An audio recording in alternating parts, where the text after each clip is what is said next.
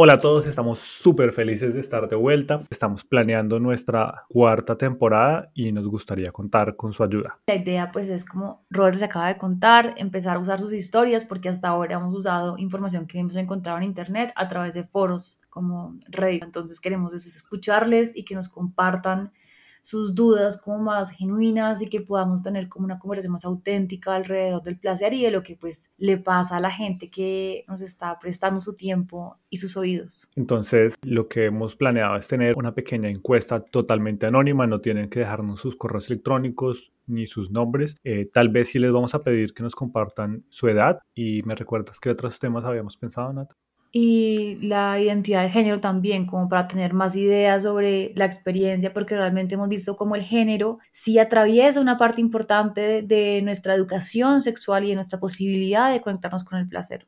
Entonces, con eso la idea es que podamos hacer que esta conversación sea más grande. Como siempre les hemos dicho, la idea no es que Nata y yo nos sentemos a hablar aquí de lo que vemos y lo que leemos, sino que todos podamos hacer parte de esto y podamos tener como una gran conversación. Entonces, vamos a compartirles en las redes sociales del Instituto Nacional del Placer y la descripción de este episodio el link para que puedan enviarnos sus historias. Entonces, estamos súper atentos a sus mensajes, a sus dudas para seguir charlando sobre esto que es placer o no ser.